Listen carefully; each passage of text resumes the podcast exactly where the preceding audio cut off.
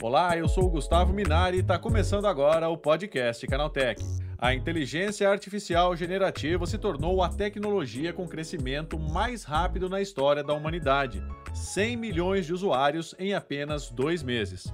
Mas será que essa velocidade é benéfica para todos os setores da sociedade? Será que estamos preparados para os desafios éticos impostos pelas IAs? É sobre esse assunto que eu converso hoje com Arnóbio Morelix, especialista na área de ciência de dados. Então vem comigo que o podcast que traz tudo o que você precisa saber sobre o universo da tecnologia está começando agora.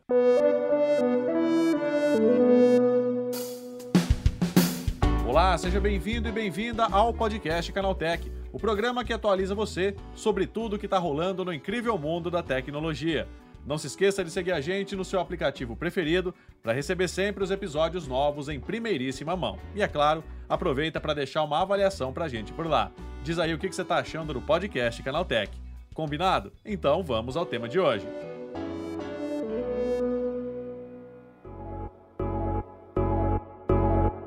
2023 vai entrar para a história como o ano em que os sistemas de inteligência artificial ganharam uma relevância antes só imaginada nos filmes de ficção científica.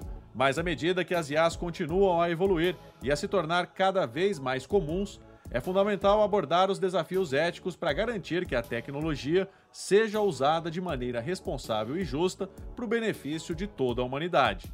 É sobre esse assunto que eu converso agora com o Arnob Morelix, especialista na área de ciência de dados. É, Arnob, quais são os principais desafios, esses desafios éticos que a gente vai ter que enfrentar daqui para frente com o avanço das IAs? Gustavo, tem alguns grandes desafios aparecendo aqui para a gente com, com, esse crescimento explosivo que a gente está tendo em inteligência artificial. Um deles tem a ver com é, viés algoritmo. E o que, que é isso? A, isso é, vem de, da forma que a máquina é treinada. Então, toda vez que a gente está treinando um, um algoritmo de, de, inteligência artificial, esse algoritmo aprende com dados e dados gerados por humanos. E, e inevitavelmente esses dados têm algum viés que vem do, do julgamento humano. E aí exemplos danosos disso incluem, por exemplo, é, o fato de, por muito tempo, modelos de identificação facial, biometria, terem dificuldade em identificar pessoas não brancas, por exemplo, porque uhum. não existia muito desse dado com, com o qual o algoritmo foi treinado. Então, esse é um dos desafios, viés algoritmo.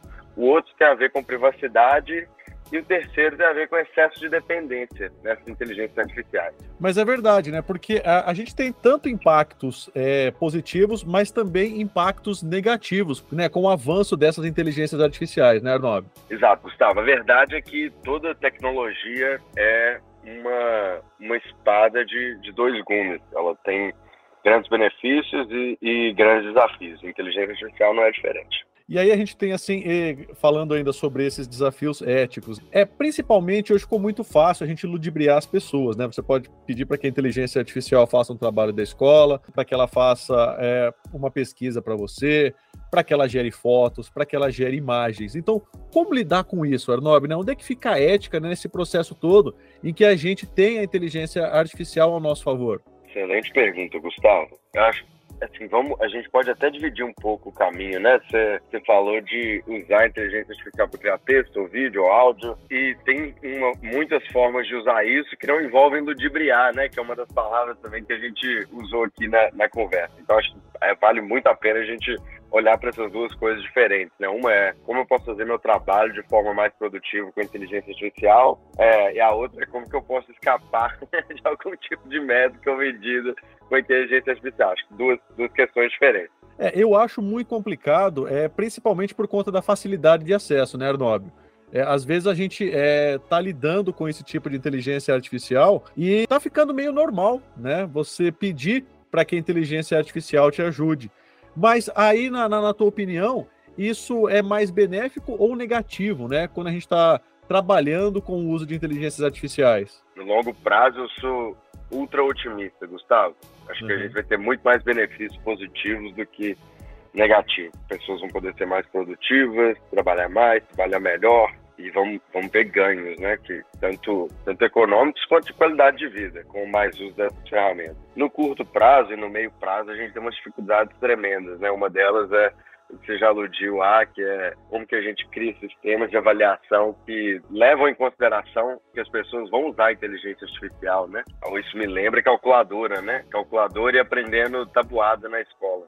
É, antes tinha uma, tinha uma ênfase enorme anteriormente em lembrar a, a, a, tabuada. E hoje não tem mais, porque a gente tem ferramentas que, que ajudam a, a fazer de forma super acessível né, é, esses tipos de, de cálculo. E a inteligência artificial é parecida, é uma ferramenta que aumenta nosso potencial.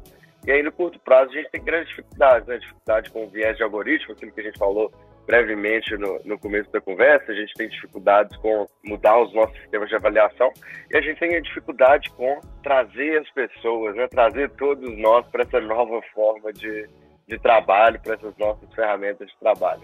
É, esse é o, talvez o desafio principal que eu vejo. Agora, Nob, é possível a gente utilizar a inteligência artificial ou os sistemas né, de inteligência artificial com ética, né?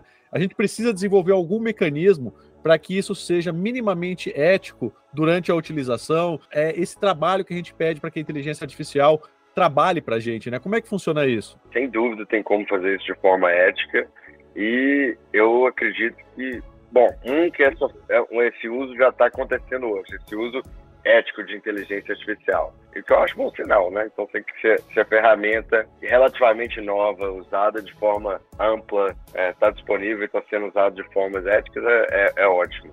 É, e vão ter coisas que a gente vai ter que ajustar sim, né, para fazer isso de forma cada vez melhor no futuro, né? Então você deu um exemplo de prova, eu, eu acredito que você falou, Gustavo, né? Fazendo prova com, com uma AI, com uma inteligência artificial. É, isso obviamente é, é não ético. Então a gente tem que ajustar as provas para é, caberem nesse novo contexto. Acho que a gente vai ter um, um, um ajuste de aprendizado de, de, anos, inclusive, de como usar essas ferramentas da melhor forma possível. Agora, Arnob, a partir do momento que a gente cria um sistema, né, um código de ética, vamos dizer assim, para a utilização de inteligências artificiais, elas podem se tornar nossas aliadas, né? Ou seja, a gente não vai ter que se preocupar mais com essa questão ética, né? Porque ela já vai estar tá inserida no desenvolvimento dessas ferramentas sem dúvida tem coisa que dá para fazer na ferramenta que, que pode ajudar esses processos de, de, implementação. Mas eu acho que a gente nunca vai ter isso de forma automática também, sabe, Gustavo?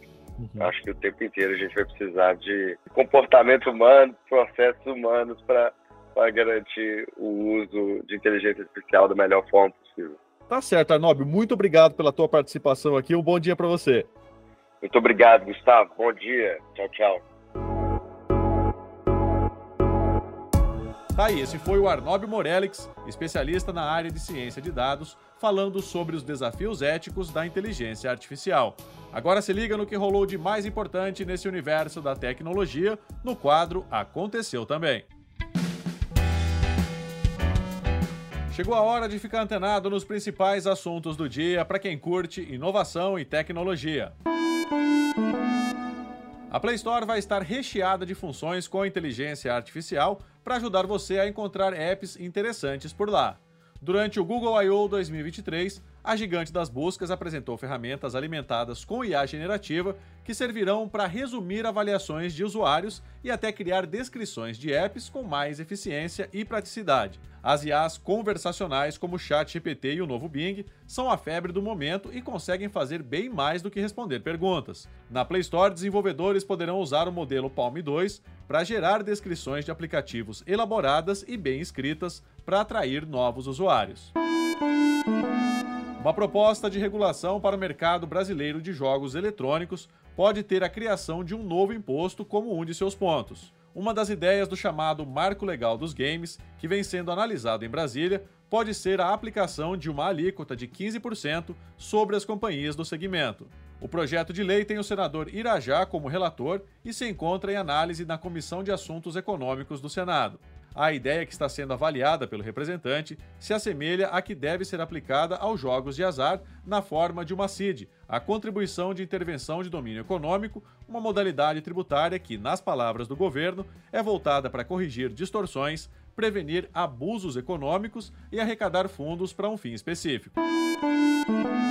A Procuradoria-Geral da República pediu ao Supremo Tribunal Federal a abertura de um inquérito contra diretores do Google e do Telegram no Brasil pelos ataques ao PL das fake news. O projeto de lei prevê uma série de obrigações e estabelece punições para as redes sociais que não atuarem no combate à desinformação e a conteúdos antidemocráticos. A solicitação original veio do presidente da Câmara, Arthur Lira, que enviou um documento à PGR com uma solicitação de investigação.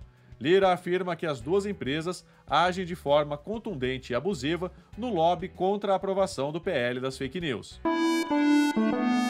Menos de um ano depois de enviar aos parceiros as primeiras unidades da bateria que promete reduzir o tempo de recarga dos carros elétricos para 5 minutos, a StoreDot anunciou uma importante novidade: a data para iniciar a produção em massa do produto.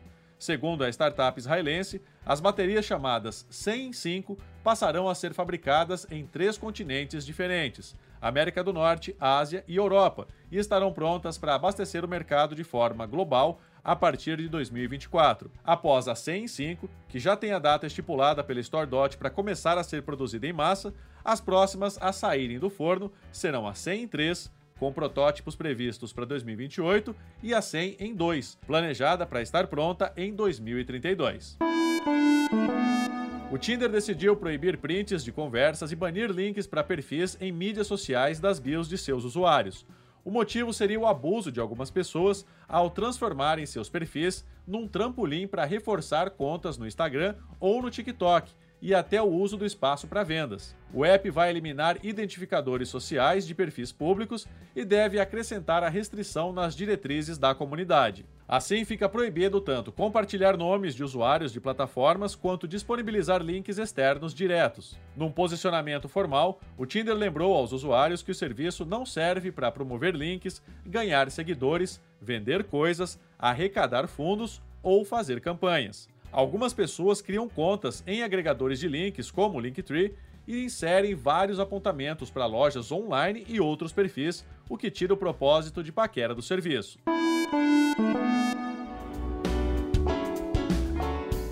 Tá aí, com essas notícias, o nosso podcast Canaltech de hoje vai chegando ao fim. Lembre-se de seguir a gente e deixar uma avaliação no seu aplicativo de podcast preferido. É sempre bom lembrar que os dias de publicação do programa são de terça a sábado, com um episódio novo às 7 da manhã para acompanhar o seu café. Lembrando que aos domingos tem também o Vale Play, o podcast de entretenimento do Canaltech. Esse episódio foi roteirizado e apresentado por mim, Gustavo Minari, e a edição foi do Yuri Souza. O programa também contou com reportagens de Igor Almenara, Felipe Demartini, Alveni Lisboa e Paula Amaral. A revisão de áudio é da dupla Mari Capetinga e Gabriel Rime, com trilha sonora de Guilherme Zomer. E a capa desse programa foi feita pelo Eric Teixeira. Agora o nosso podcast vai ficando por aqui. A gente volta na próxima terça-feira com mais notícias do universo da tecnologia para você começar bem o seu dia. Bom fim de semana. Tchau, tchau.